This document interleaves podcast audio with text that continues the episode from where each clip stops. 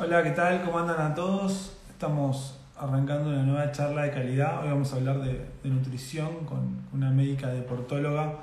Así que bueno, estamos muy contentos de, a poco a volver a hacer estas charlas que, les gustan, que están buenas y que suman para, la formación y, y seguir conociendo cosas diferentes del mundo del deporte. Así que en breve se va a conectar Claudia Maroncelli, que es nuestra doctora Así que vamos a estar conversando con ella. Vamos a poner el flyer, así también tenemos esta charla.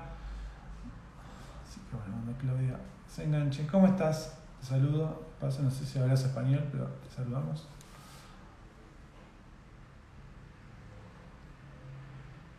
Bien, en breve estaremos conectando con esta charla. Hoy tenemos jornada doble porque tenemos vía Instagram esta charla con, Claudia y, vía eh, campus con todos los profes que se están capacitando. Vamos a hacer la charla con Analia Lescano, que es árbitro de badminton. Hoy vamos a contar un poquito nuestra charla de calidad. ¿Cómo estás, Gustavo? Muchas gracias. Hola, Claudia. ¿Te, te, te sumás? Muy bien. Ahí te voy a dar para compartir. Muy bien. Así, Claudia.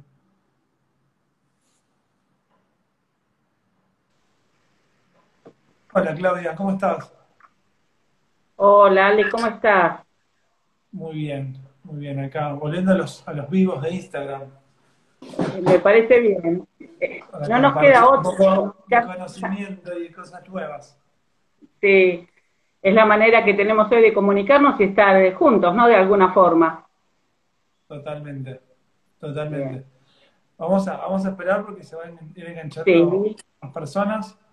¿Cómo andas vos? ¿Cómo te trata este, este tiempo? Hola Gustavo, ¿cómo estás? Saludamos un poquito. Bien. ¿Cómo, ¿Cómo te trata este tiempo de aislamiento social? Y bueno, eh, como profesional médica muy aislada no estoy, ¿no? Pero eh, tengo mi actividad eh, vinculada a la salud. En general, con tensión, hay mucha tensión, mucha incertidumbre, eh, los pacientes están algunos angustiados, los que estaban bien empezaron a inquietarse por la prolongación de este tiempo, ¿no? Eh, de cuarentena y obviamente hay temores lógicos y razonables y que nos pueden paralizar los miedos o nos pueden impulsar, así que me parece muy peor estar haciendo este tipo de actividades como para que se pueda promover un poquito eh, algo que no se habla mucho, que es la esperanza, ¿no? Y decir, bueno, esto tiene que propulsarnos hacia algo mejor, o por lo menos intentar hacerlo. Y la educación y todo lo que haces vos, Ale, y lo que tratamos de hacer también desde la salud, eh, me parece que es un buen, puntapié inicial para eh, continuar con el cambio que ya se inició hace tiempo, ¿no? En el deporte de nuestro país. Pero bueno, nos falta un largo recorrido que transitar, ¿no? Sí, sí, totalmente. Y bueno, también este tiempo nos ayudó a reflexionar, a pensar, a analizar, a descubrir un montón de otras herramientas que, que estaban al alcance de la mano y que no, que no utilizábamos, ¿no? Para mejorar un poco la, calidad de lo que hacemos, ¿no? Exacto, sí, eso eh, hablábamos el otro día con el cuerpo docente donde doy clases y decíamos que quizás todo esto lo hubiésemos aprendido, no sé, en cuatro años, por decir un, un tiempo, ¿no? Toda esta forma de dar clases a través de los medios. Y esto fue un curso intensivo acelerado, bajo presión, eh, que realmente ahora no lo estamos sintiendo porque estamos con toda la adrenalina del partido, digo, ¿no? La, para mí la pandemia, la cuarentena es un partido.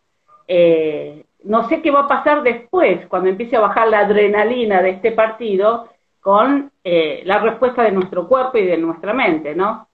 Así que hay que estar atento. Me preocupa más la post-pandemia, si es que hay una post-pandemia, eh, que el durante, porque el durante está más que claro, lo querramos asumir o no, el aislamiento social es la manera, el lavado de manos, el, el cubre boca y nariz, tratar de evitar eh, eh, estar con mucha gente, el distanciamiento es muy importante, entonces eh, eso está claro, es el durante, el post, si llega a ver, no está tan planificado, así que es una, una población en la cual vamos a tener que intervenir, eh, Ale, desde la actividad física, en los distintos niveles de participación, ya sea deportiva, para la salud, y deportiva en los distintos niveles de competición, eh, como desde el punto de vista directamente de la medicina, ¿no?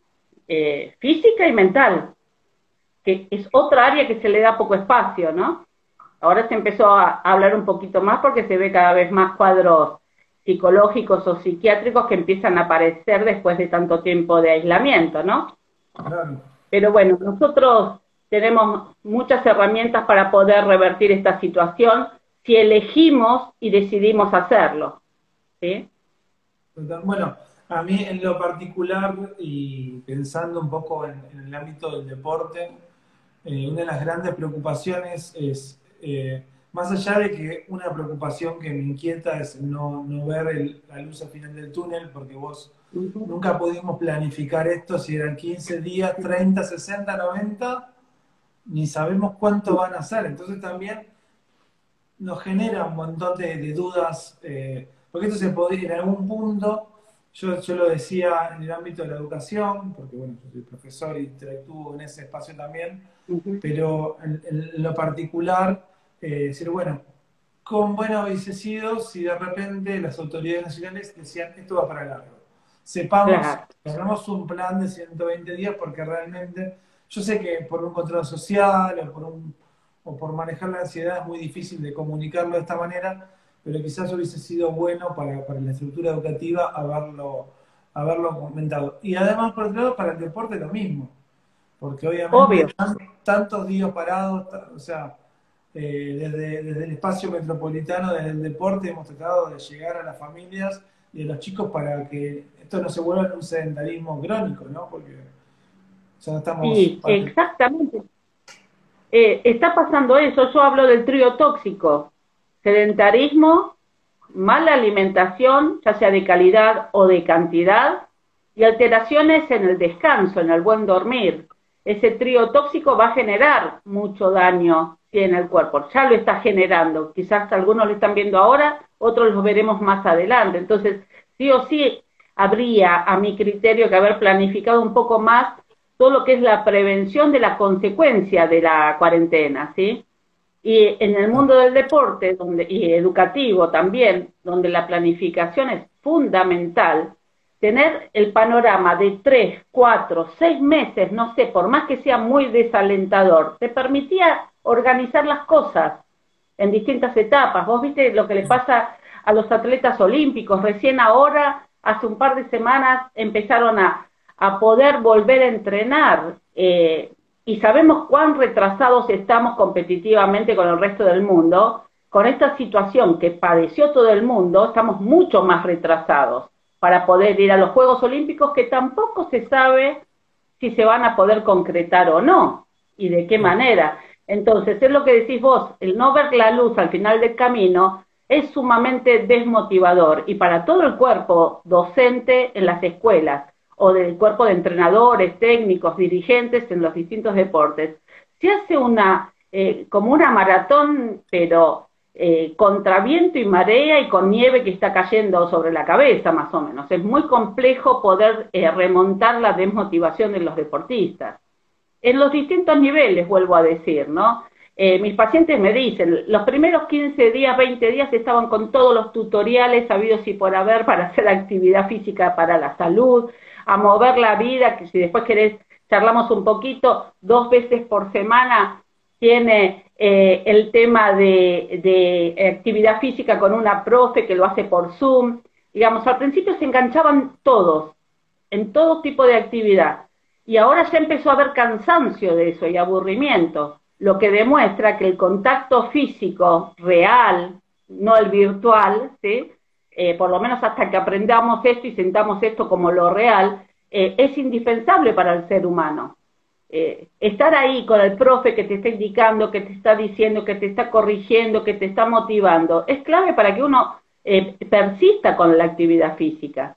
Y cuando hay un plan de trabajo para competir, es mucho más necesario, ¿sí? Mucho más necesario. Eh, también contamos con muchos especialistas alrededor hoy del alto rendimiento, que puede acompañar y muchísimo, como son los psicólogos del deporte, entre otras especialidades que nos pueden ayudar un poco eh, a trabajar las ansiedades y el desánimo del deportista, ¿no? Pero no es fácil.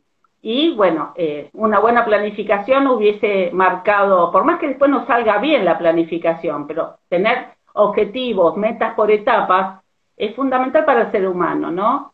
Para poder coordinar y saber con qué eh, nos vamos a ir encontrando con respecto a esto, ¿no? del entrenamiento, eh, ya saber, se podría haber dicho desde el principio de año, la escuela, por más que la estén planificando, se ve difícil el retorno.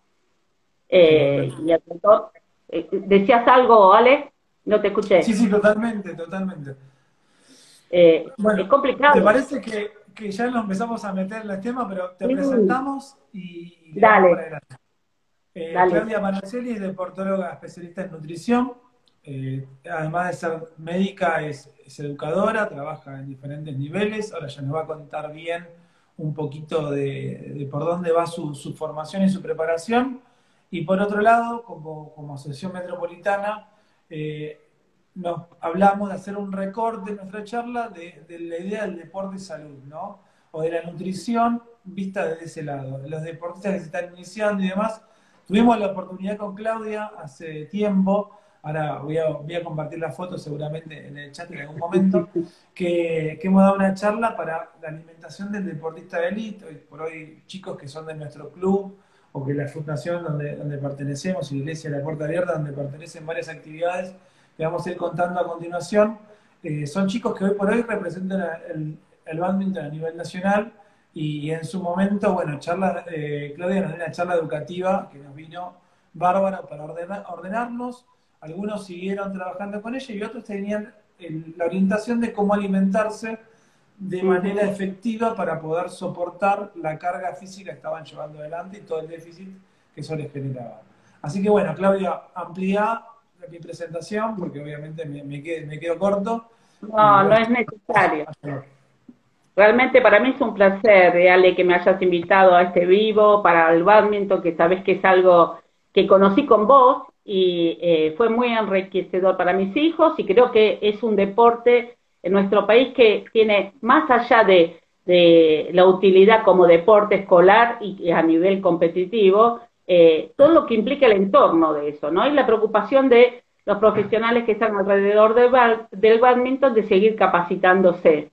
Eh, bueno, yo soy docente universitaria y docente a nivel terciario de un profesorado de educación física en Merlo, aparte del de el, posgrado de medicina del deporte de la UBA, que me dedico al área de nutrición. Y después hago mi actividad asistencial actualmente en mi consultorio. Fundé el servicio de medicina del deporte del Hospital Militar Central hace más o menos 20 años largos, ya se me eh, escapó el tiempo y bueno, para mí eso fue eh, como uno de mis primeros hijos, ¿no? Tengo tres varones pero uno de mis primeros hijos fue ese servicio de medicina del deporte en un hospital, eh, dado que no existía más que en La Plata un servicio vinculado a la medicina del deporte, que es mi pasión, ¿no? Así que, y dentro de eso me dedico a la nutrición, que es, eh, la nutrición del deportista es un mundo, ¿sí? Es un mundo de, un montón de aristas, un montón de tópicos, va desde la salud, la consulta, hacia la estética y hacia el rendimiento físico, ¿no? Esas tres eh, esos tres tópicos son la, mayoría de las consultas eh, van hacia ese, a esos tres tópicos. Y hoy sabemos que a través de la nutrición el rendimiento deportivo se ve favorecido, como también sabemos que a través de la mala nutrición se ve desfavorecido. Lo que sí es importante, Ale, que siempre digo, no está ese esa dieta del deportista mágico o esa dieta o ese suplemento que me va a hacer eh, lograr un incremento de la masa muscular en forma súbita. Eso no es real, esto es trabajo, ¿sí? Trabajo y perseverancia. La nutrición se entrena como el resto de las cualidades físicas. Las 24 horas una persona tiene que trabajar en su salud. Y si hablamos desde el rendimiento deportivo, obviamente, un deportista tiene que pensar que sus 24 horas tiene que estar cuidado. Y si hablamos de la salud, tenemos que estar muy, muy de acuerdo cuando uno entra en un programa de cambios, de dejar de contaminarnos, contaminarnos en todos los sentidos de la palabra, ¿sí? Eh, de excesos o de déficit, de cualquier cosa, sea de información, sea de alimentos ultraprocesados, sea de sedentarismo o exceso o adicción al ejercicio.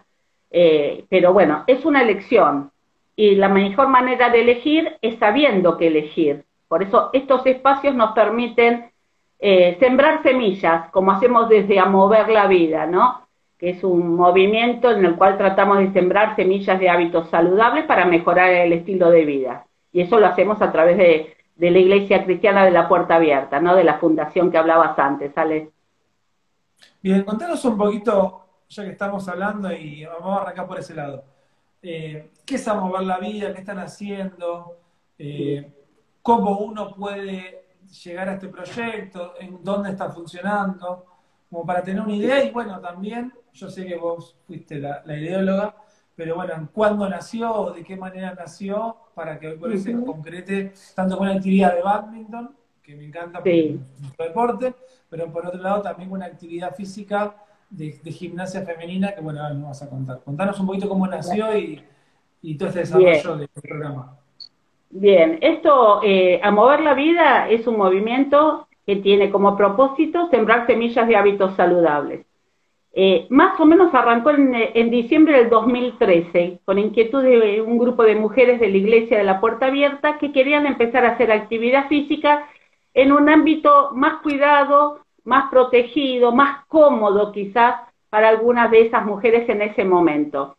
Entonces eh, surge este movimiento que yo lo venía trabajando antes en mi ¿qué otra cosa? ¿Qué otra cosa? Porque siendo más, decís más, o porque no lo hacían, o porque no le gustaba la impronta del club o la impronta de Exacto. No, no le gustaba ir al club, el gimnasio no le gustaba transpirar la camiseta, no encontraban un espacio donde hubiera solamente mujeres, en algunos casos, porque eso se fue cambiando, ¿sí? fuimos ampliando a mover la vida a todo el grupo familiar, pero en el 2013 se arrancó con Zumba, para mujeres Zumba, ¿sí? En un espacio más cuidado quizás para la mujer, em, porque se sentía incómodo en los otros ámbitos, ¿no? Entonces ahí empezamos a trabajar yo esto lo venía trabajando en mi consultorio cinco años atrás, con encuentros saludables que le regalaba a mis pacientes una vez al año, al final del año cerrábamos el año laboral, digamos, de cambio de conducta, del recorrido de la ruta de la salud,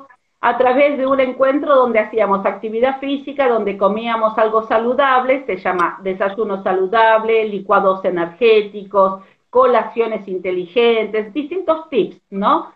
Vinculados a la alimentación sana, la actividad física y siempre, y sin descuidar, la parte espiritual. Entonces, yo venía ya entrenándome y en el 2013 arrancamos con A Mover la Vida. Y lo que trabajamos en A Mover la Vida y buscamos que toda la familia se pueda integrar, no solamente la mujer, pero el 80% son mujeres, es nutrir lo que es la mente, el espíritu y el cuerpo y trabajamos sobre esos tres pilares. La mente a través del trabajo eh, de sociabilización y amistad, los grupos de contención, trabajamos lo que es el enfoque fundamental para cualquier cambio de conducta y trabajamos lo que es la renovación de la mente. Hoy sabemos que ese cerebro que hace unos 20 años atrás pensábamos que no se modificaba, que se ponía muy rígido, que las neuronas no podían hacer nuevas conexiones, nerviosas, hoy sabemos que sí se puede, así que podemos desaprender y aprender, y eso es renovación de la mente. Después trabajamos sobre el espíritu, el pilar del espíritu, a través de entrenar la fe. Siempre decimos que la fe es como el músculo. Si no lo entrenamos, se empieza a hipotrofiar, se atrofia y desaparece. Así que el trabajo de la fe y el dominio propio es muy importante en, esta, en este camino de cambios, ¿sí? Y perseverar sobre esos cambios. Y el tercer pilar, que es el cuerpo, ahí abordamos lo que es alimentación saludable, la actividad física para la salud y lo que es el sueño y descanso reparador. Eso es, lo hacemos habitualmente eh, en este contexto actual, martes y jueves, la profesora da la clase de gym por Zoom. Los que quieran se pueden contactar eh, a través del Instagram de Amover la Vida-IPA o al mío directamente para que les pase la conexión de Zoom de 19 a 20 todos los martes y jueves. Los sábados hay otra profesora a las 5 de la tarde del grupo de Amover la Vida que da cardio y fuerza, que es la profesora Daniela Califano. Martes y jueves está la profesora Marita. Y, ¿Cuánto, hay eh, que pagar, Claudia, para eso? No, es una actividad sin eh, costo alguno, ¿sí? Em, hay gente que me llama y me dice, ¿cómo no? Es su tiempo, su espacio. Y bueno, nosotros nos manejamos, ¿querés ofrendar algo? Bienvenido sea para la profe, pero no tiene eh, costo alguno en estos momentos, ¿sí? En este periodo difícil. Tratamos de eh, cuidar esos detalles para que todos los que se puedan sumar se sumen, ¿sí? Es una actividad totalmente gratuita y libre, ¿sí?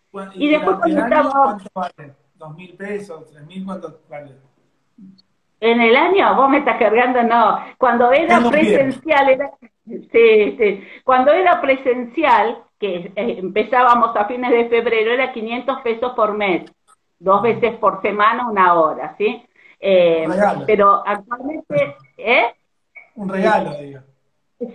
La idea es esa, es convocar gente para poder trabajar esos tres pilares de a mover la vida, ¿no? La mente, el espíritu y el cuerpo y tener un, tiempo de contención, un momento de eh, activar el cuerpo que lo necesitamos, lo tenemos que cuidar porque es el único que Dios nos dio hasta el final de, este partido que es la vida, ¿sí? Entonces, eh, creemos que es muy importante trabajar en eso y que el dinero no sea un obstáculo para eso, por lo menos en esta instancia. Después, cuando hacíamos la actividad presencial, no sabemos cuándo, hacemos distintos talleres este año pudimos hacer uno solo en una iglesia de Pompeya que nos invitaron, que fue el cuidado del corazón de la mujer. Es el único que pudimos hacer de todo lo planificado del año, ¿no?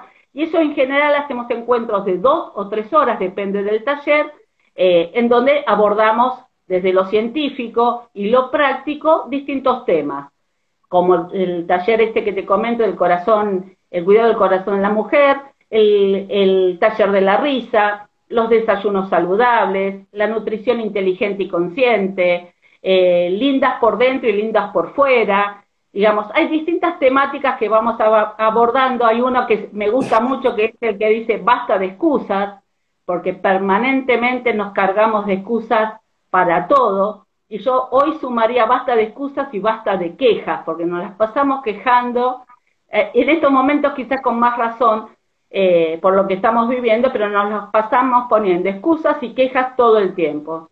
Y eso es eh, un pensamiento negativo que nos lleva a gastar muchísima energía y desperdiciarla y no poder eh, usar esa energía en pro de lo que es lo positivo, lo que es beneficioso para la salud personal, lo que es beneficioso para la salud familiar y por ende para la salud social, ¿no?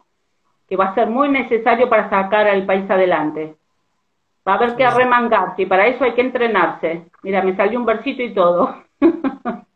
Clau, ¿sabes que nosotros en, Instagram tenemos esta posibilidad de, generar preguntas o comentarios? Entonces, yo veo que hay muchos que están interactuando en el chat, con saludos o, poniendo algunas cuestiones. Para no se pierdan, hay un signo que es de interrogación, es como una cajita de mensajes. escriben ahí y después la leemos juntos, si les parece. Bien, dale, sí, sí, sí. Así, así también interactuamos con, con la gente. ¿Vos me vas guiando con eso? ¿Me vas haciendo las preguntitas? Bien. Totalmente.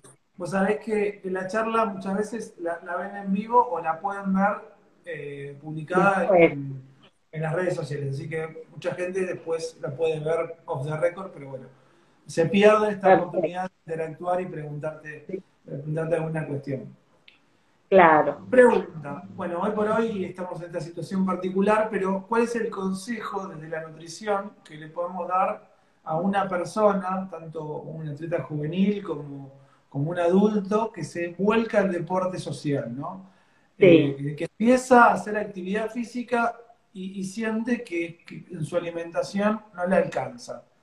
¿cómo se puede pensar una alimentación inteligente o qué cosas tenemos que tener en cuenta si decidimos dar este paso de, volcarnos al deporte para no fallar, para que no nos falte la nafta, como quien dice, ¿no? O sea, cuando entrenamos, eh, cómo empezar a armar nuestra alimentación, por un lado, que no nos falte y también pensando en la pregunta para que no nos sobre, ¿no? Bien. la actividad física, nada, que nos comamos todo y que en vez de ser positivo sea antiproducente. Exacto. ¿Cómo podemos orientar nuestra alimentación? Sí, como decías, el combustible que va a usar nuestro músculo fundamentalmente se llama glucosa, ¿sí? Son los carbohidratos. Por lo tanto, ellos no deben faltar. Pero no tiene que ser cualquier tipo de carbohidrato. Tiene que ser los que llamamos carbohidratos complejos. Por ejemplo, el arroz integral. Eh, por ejemplo, eh, las frutas y eh, los vegetales por ejemplo, las legumbres, tienen carbohidratos complejos que va a darme al músculo el combustible que necesita, que es la glucosa. A su vez, estos que mencioné recién tiene otros elementos fundamentales en la producción de energía para ese músculo. Va a usar la glucosa y va a necesitar de algo más para producir la energía y que ese músculo pueda trabajar. Esos son las vitaminas y los minerales que se necesitan para que la glucosa dé energía. ¿Y dónde los tengo? En las legumbres, en las frutas, en los vegetales. Eh, generalmente eh, todo, hay consenso con respecto a la cantidad de frutas y verduras que se tienen que consumir por día y son tres frutas por día y dos porciones de vegetales diarios todos los días del año para decir que estoy aportando las necesidades mínimas y básicas de vitaminas y minerales. Por lo tanto, ya estamos hablando de alimentos que me aporten carbohidratos complejos o glucosa y alimentos que me aporten vitaminas y minerales para ayudar a mi cuerpo a transformar ese combustible glucosa en energía. Otra cosa clave es el aporte de proteínas. ¿Por qué? Porque cuando yo termino de hacer actividad física, que el músculo trabajó, se inflamó, requiere repararse y en esa reparación voy a usar, es como que tiré una pared abajo y tengo que volver a construirla con ladrillos y volver a armar esa pared y ahí intervienen las proteínas. Y tenemos proteínas de origen animal y proteínas de origen vegetal.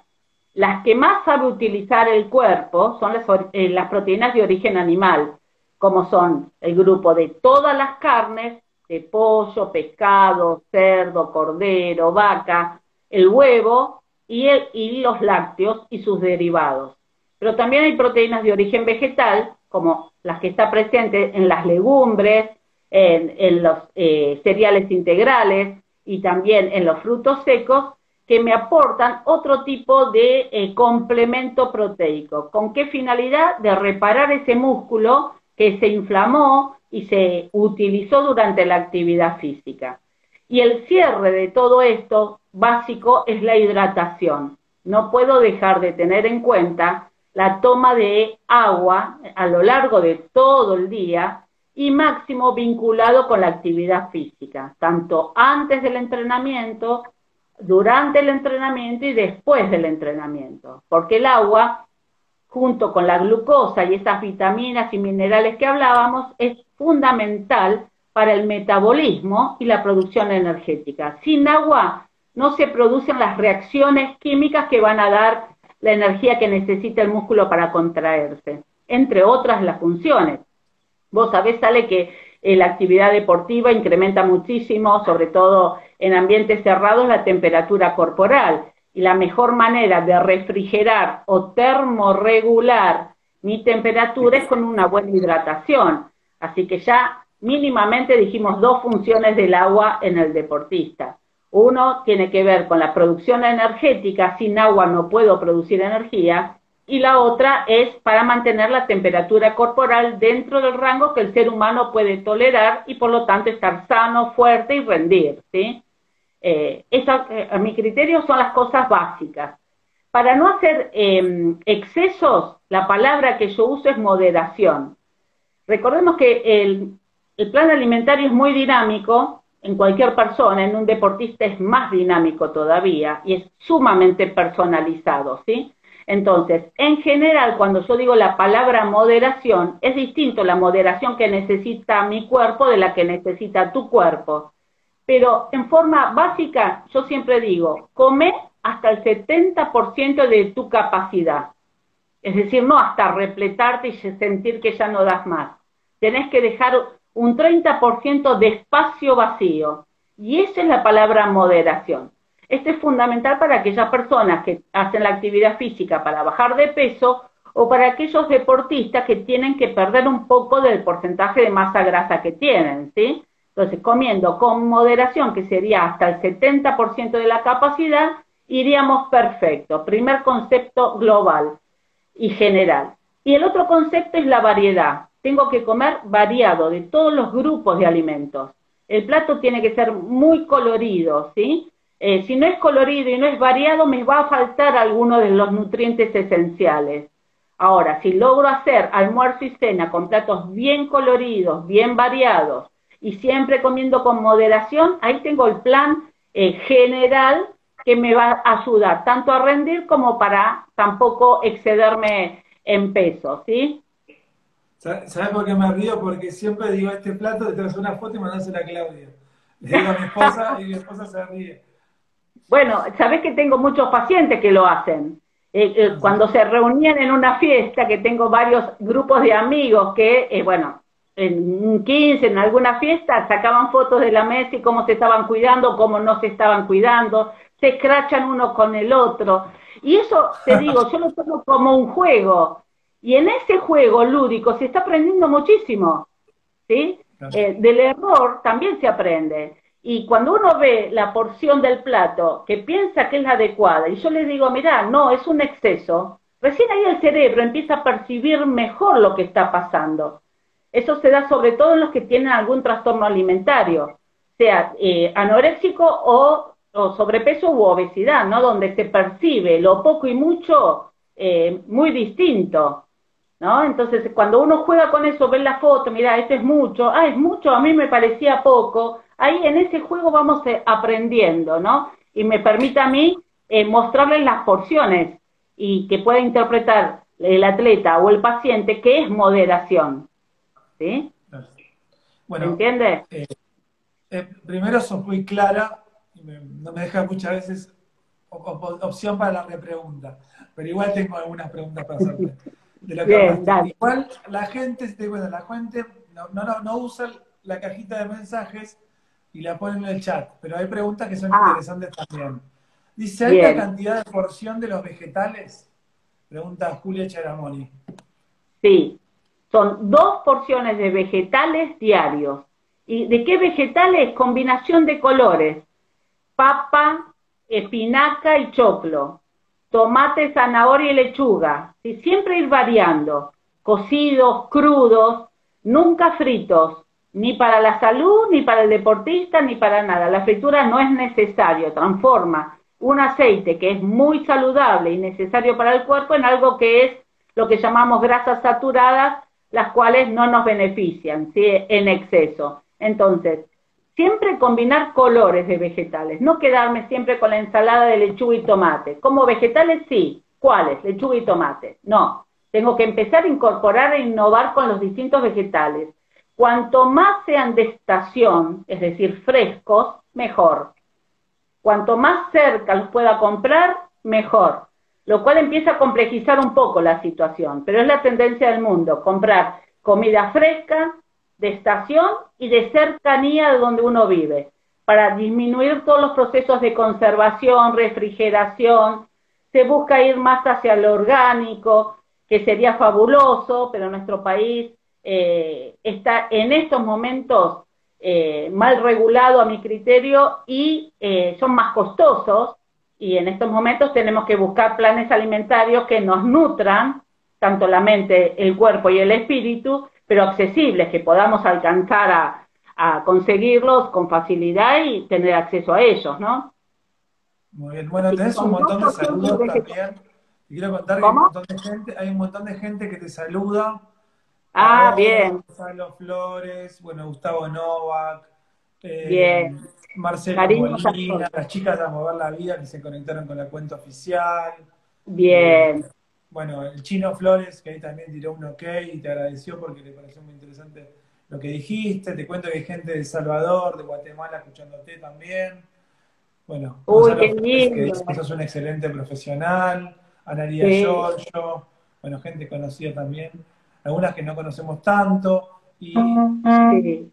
Bueno, los chicos de Uruguay también te, mandan un saludo. Uy, esperemos que eh, estén muy bien. Los chicos de Uruguay también. Tenemos gente conocida allá. Qué lindo sería poder hacer un contacto en alguna oportunidad. Bueno, después te cuento, estamos armando, estamos proyectando un, congreso iberoamericano de badminton y queremos hablar de diferentes ciencias del deporte y podemos armar algo. Pero igual todavía no, lo sabe, nadie, así que Bien.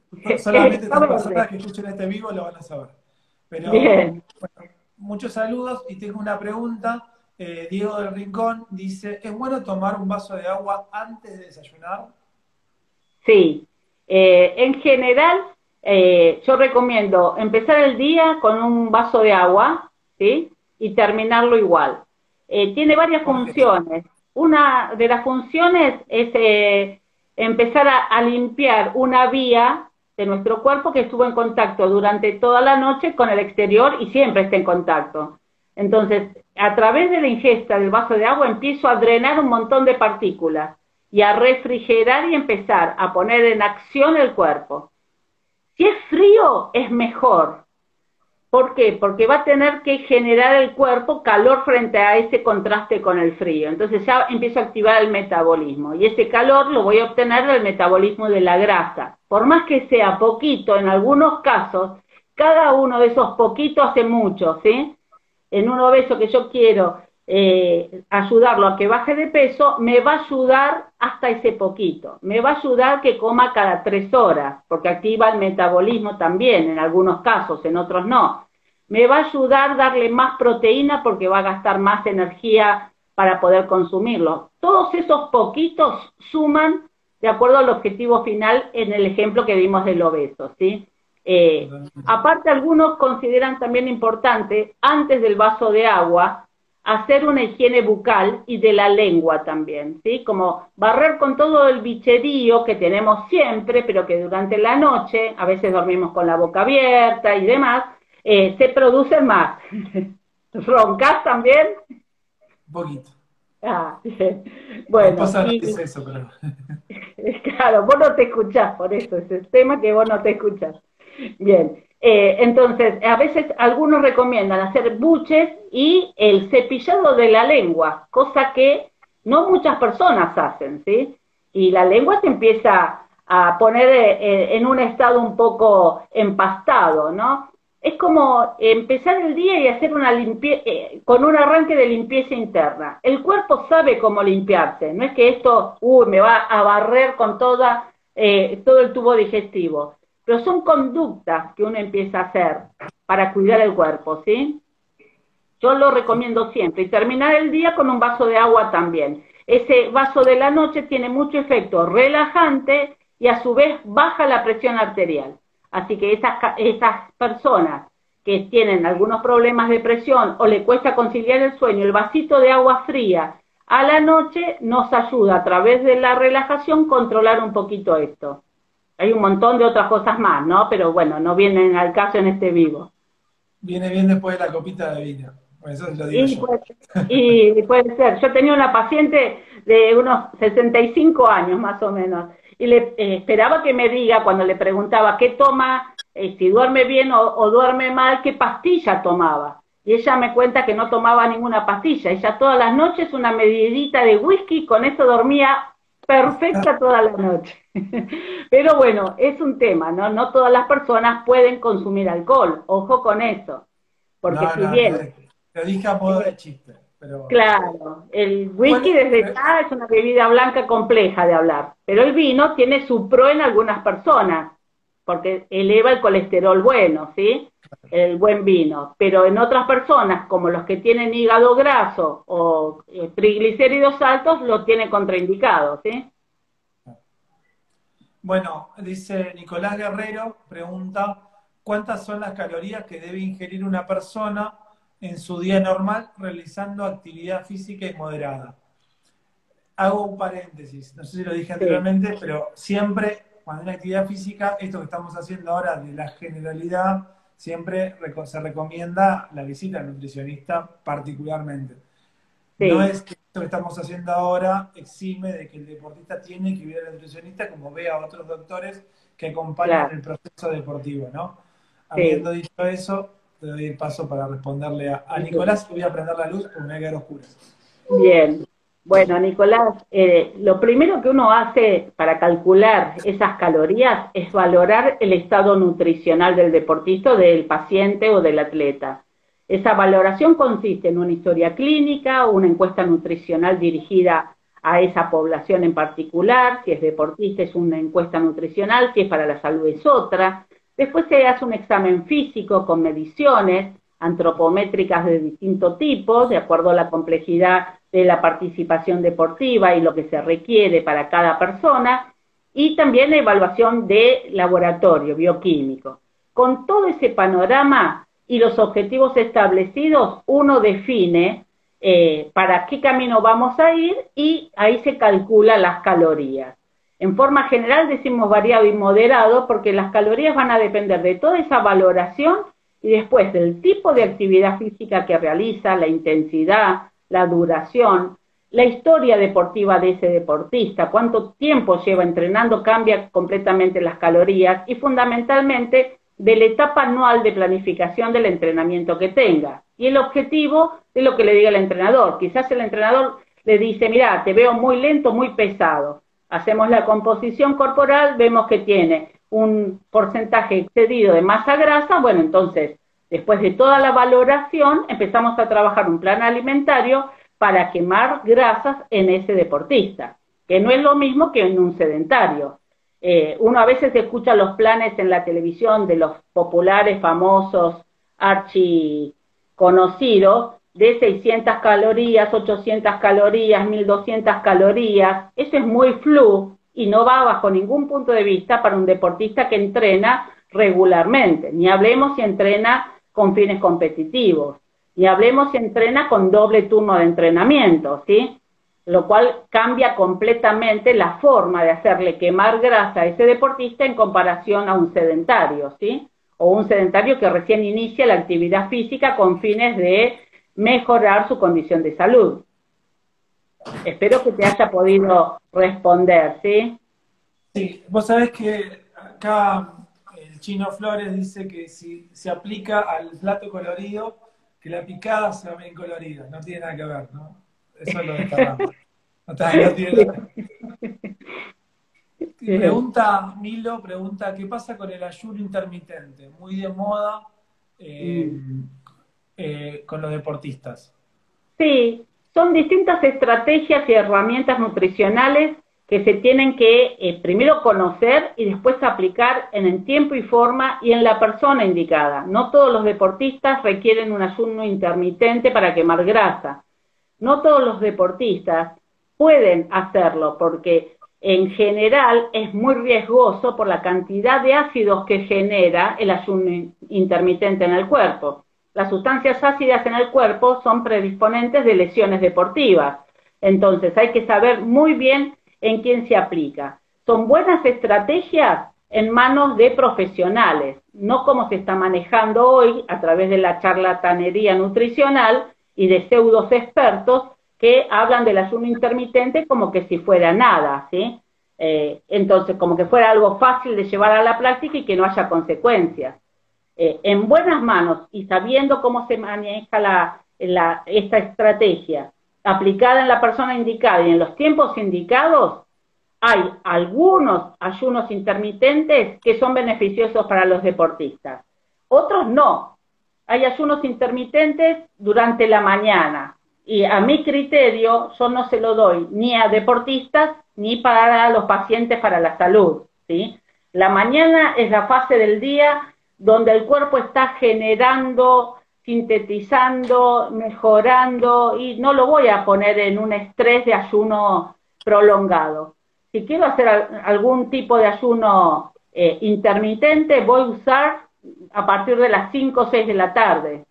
Pero también ahí tengo que considerar los horarios de entrenamiento del deportista, ¿sí? Bueno, ahora estamos en esta situación especial, pero si no, habitualmente la mayoría de los deportistas están entrenando después de las 5, 6, 7 de la tarde.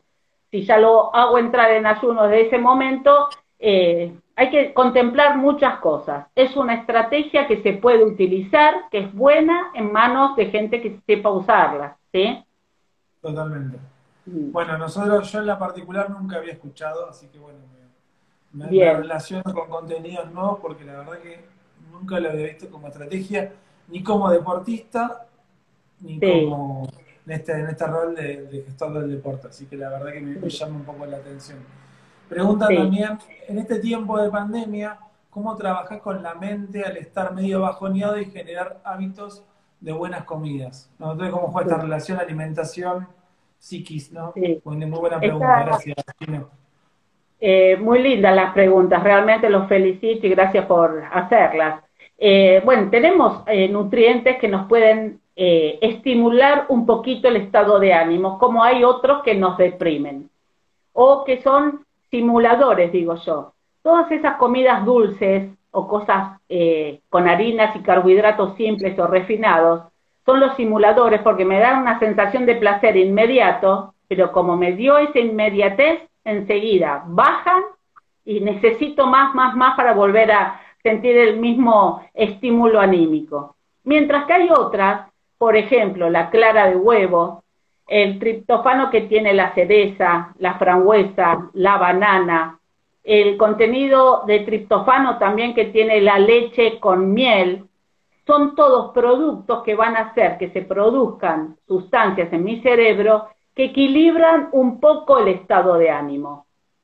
Y eso es la manera desde la nutrición, junto con la hidratación y el buen dormir, que podemos estar utilizando para esos momentos. El mejor estimulante siempre es el chocolate. Cuanto más puro sea, mejor, ¿sí? Eh, y hay mucha gente que le gusta y puede consumirlo. Ahora, tenemos la limitación, aquellas personas que tienen exceso de peso y tenemos que bajar ese peso, es bueno, ahí hay consideraciones personalizadas para hacer. Pero hay alimentos que son estimulantes del estado de ánimo como los que le mencioné. Y todos están vinculados a un aminoácido que es el triptofano que se usa para formar esa sustancia química del cerebro que se llama serotonina, que nos da placer, nos da relax y nos anima un poquito. Ahora bien, lo otro importante para el ánimo es eh, poner pequeñas metas y alcanzarlas, las que se puedan en el contexto que estamos, ¿sí? Si yo no llegaba a ser eh, como persona sedentaria 10 abdominales, menos iba a ser tres series de 10 abdominales, ¿no? Entonces, bueno, lograr como primer objetivo hacer una serie de 10 abdominales y trabajar en la motivación hacia eso.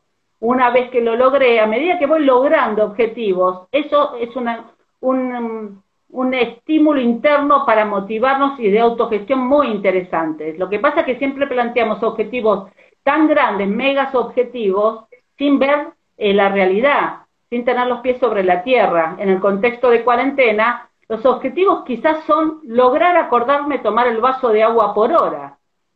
Y ya, habiendo hecho eso, hice mucho, porque no lo venía haciendo, así que le estoy aportando el agua que requiere mi cuerpo. Y ese es un gran objetivo. Entonces trato de motivarlos con la palabra, con mensajes, eh, de distinta manera, modificando la alimentación. Eh, en cada charla, en cada consulta que tenemos, que la hacemos la mayoría por videollamada actualmente, buscar eh, poner metas muy pequeñas para que se puedan alcanzar y agarrar rápido. y en base a eso poder establecer metas más grandes. Y el objetivo final lo pautamos juntos, pero no con tiempos de urgencia, porque la incertidumbre que vivimos hace que esto eh, requiera firmeza, pero no rigidez ¿sí? en el cumplimiento. Entonces, sacar la culpa ayuda, eh, en los entrenamientos ayuda mucho, decir, bueno, no pude hacer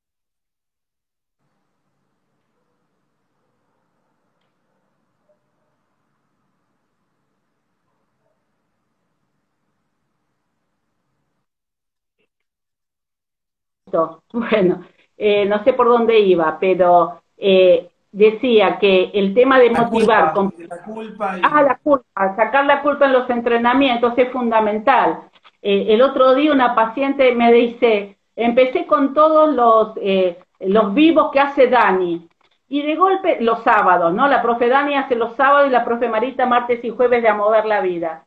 Y de golpe me encuentro sentada así como estamos nosotros con el mate, mirando la clase, pero sin hacerla.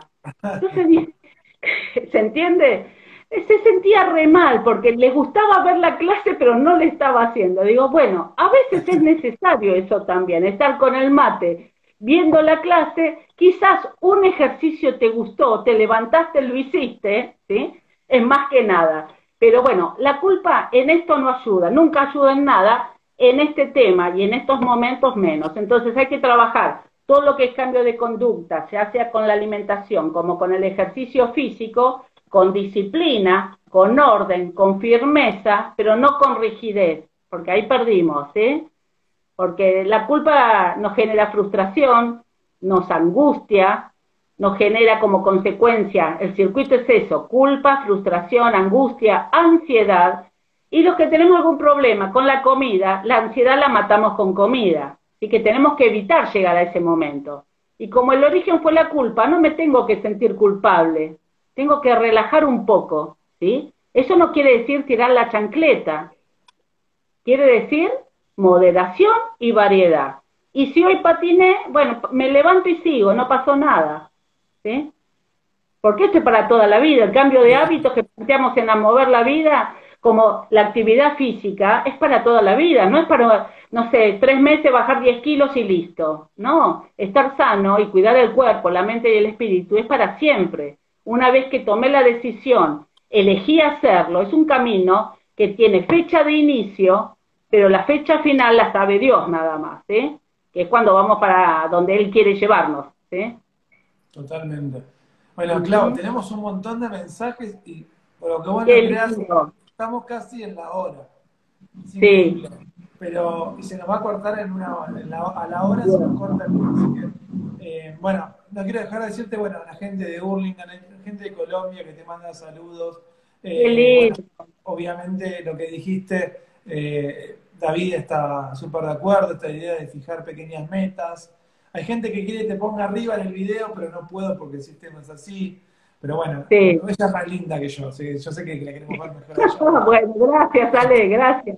Esto es motivar también. Y tenemos una, una, amiga en común que es muy mala, me dijeron que es muy mala, no hace caso a la nutricionista, que se llama Karina Daciuk, que ah. te saludos grandes también. Dijeron que es muy oh, mala eh, alumna. Una docente de lujo, realmente. La conocí allá en el Instituto Zafir de Merlo, es, eh, es una persona divina Gracias por estar, Cari. Siempre está. Con, con Cari compartimos todo un año en el Comité Olímpico. Así que, claro, claro. Muy lindo, muy lindo conocerle. Lo que hicieron también su aporte por el, por el triatlón es muy lindo. Bueno, ahí ponen la bandera de Colombia. haciendo, fuerza. Tenemos una pregunta. El único que hizo caso a la consigna, porque la vamos a compartir, porque la verdad, Gonzalo Flores pregunta de forma general, ¿hasta qué punto sería positivo y eficiente realizar una dieta cetogénica? Yo no conozco lo que es, pero vos nos vas a explicar muy bien. bien. Eh, la dieta cetogénica son esas dietas que producen muchos cuerpos cetónicos. Esos ácidos que yo no le puse nombre se llaman cuerpos cetónicos. Y por ejemplo, eh, una de las dietas más populares que son cetogénicas, son las que se llaman dietas hiperproteicas, como la dieta de un famoso que se llamaba o se llama Haskins. Eh, la realidad que si tengo que eh, hablar desde el punto de vista de la salud, hay patologías donde está indicada la dieta cetogénica, patologías para ayudar al tratamiento, sobre todo algunas enfermedades neurológicas pero desde el punto de vista de la salud en general, fuera de esas patologías, no tiene ninguna indicación de hacerse una dieta cetogénica. También es más riesgoso que beneficioso, ese es el punto, ¿sí? Ahora, si está bien administrada y no es una cetogénica total, es decir, que solamente como proteínas y grasas, puede utilizarla en algunas etapas del proceso de quemar grasa, ¿sí? de descenso de porcentaje de masa grasa. Pero también tiene que estar administrado por un profesional que conozca a la persona, no porque la saqué del doctor Google o de una revista, sin saber si mi riñón funciona bien, si mi hígado va a soportar el metabolismo que le expongo, si no tengo alguna enfermedad latente, es decir, que todavía no se manifestó y por hacer una dieta estricta cetogénica debute con una enfermedad, o si soy diabético, por ejemplo, y me dijeron que con esto bajo de peso, la dieta cetogénica está contraindicada en un paciente diabético, entonces yo sin saberlo lo usé. Eh, a veces se usa el alimento como que fuera eh, algo siempre saludable y hoy tenemos que saber que no todos los alimentos y las estrategias o planes nutricionales son saludables, muchos pueden ser tóxicos y perjudiciales para la salud. Así que eh, realmente la dieta cetogénica como ¿Hagamos la dieta cetogénica? No. Hay enfermedades que se usa y en situaciones particulares, conociendo al atleta o al paciente, donde se puede indicar una cetogénica parcial, no total. ¿sí? Es mi criterio. Hay criterios que pueden estar eh, acompañando estas dietas. La dieta cetogénica hoy se llama mucho la dieta keto. Le dicen, ah, estoy haciendo la dieta keto. Es la misma historia, le van cambiando el nombre porque va perdiendo eh, digamos, adeptos, porque se sabe que no se puede sostener toda la vida. Uno tiene que aprender un plan alimentario que pueda sostener toda la vida. Si no lo puedo sostener, no va. ¿sí? Eh, voy a estar haciendo ondulaciones permanentes con respecto al peso, con respecto a mi estado de salud, mi estado nutricional. Entonces, yo tengo que buscar un cambio de hábito que yo pueda hacerlo sustentable en el tiempo y adaptado a la persona, ¿no? Totalmente. Bueno, claro, la verdad, eh, nos quedamos sin tiempo, pues se nos va a cortar en, cualquier segundo. Así que seguramente no, no mucho tiempo te molestemos con alguna otra charla. Y, Sabes que me gusta. a mí me quedan un montón de preguntas por hacerte, pero. Bien. Prefiero, prefiero que cerremos prolijo y no que nos quedemos hablando solos, que muchas veces pasa. Perfecto. En vivos. Así que bueno, muy, muy agradecidos por, por tu conocimiento, por lo fluido de, comentarios. Obviamente, eh, un montón de gente que te conoce y te quiere muestra muchas cuestiones de afecto también acá en el, chat. Así que, bueno, y también lo variado, ¿no? Porque no es solamente acá gente solo de Buenos Aires, sino gente de un montón de lados que, se enganchan a través del, de tanto de, las redes del deporte nuestro como, como tuyas que te conocen de tu parte profesional. Así que te queremos mandar un beso grande, un agradecimiento. Y bueno, no sé, será cuestión de en algún tiempo volver a hacer otra charla porque me parece que convocó y generó algo lindo. Para mí es un placer, Ale, sabes que contás conmigo para cualquier actividad que vos emprendas. Siempre te pongo de ejemplo como profesor innovador en las escuelas. No era fácil poner badminton en una escuela, ¿sí? Eh, aparte un deporte desconocido para muchísima gente. Entonces, eh, evidentemente tenés un motor interno que tira para adelante, así que no aflojes y vamos por más, ¿eh? por mucho más. ¿sí? Gracias por la invitación. Ahora estamos yendo por todas las escuelas públicas de la Ciudad de Buenos Aires, así que... Bien, bien. no proyecto. No, obvio que no. Y ahí la, siempre digo que la, que la puerta abierta como institución, tanto la iglesia como la escuela, tiene mucho que ver porque, bueno, permitió que, muchas cosas pasen, cosas buenas pasen, que pudimos afectar a nuestra comunidad de manera efectiva. Vos contabas hace un ratito también toda la impronta de, mover la vida y, bueno, también lo que, permitió la, institución para poder hoy llevar este deporte adelante que muchas otras escuelas puedan practicarlo. Hoy tenemos casi unas 70 escuelas que lo están haciendo y queremos ir porque todos los pibes tengan el derecho a, conocer este deporte y a muchos otros, ¿no? Así que bueno, te mandamos un, beso grande y... Cariños a todos. Un beso grande. Chao, chao.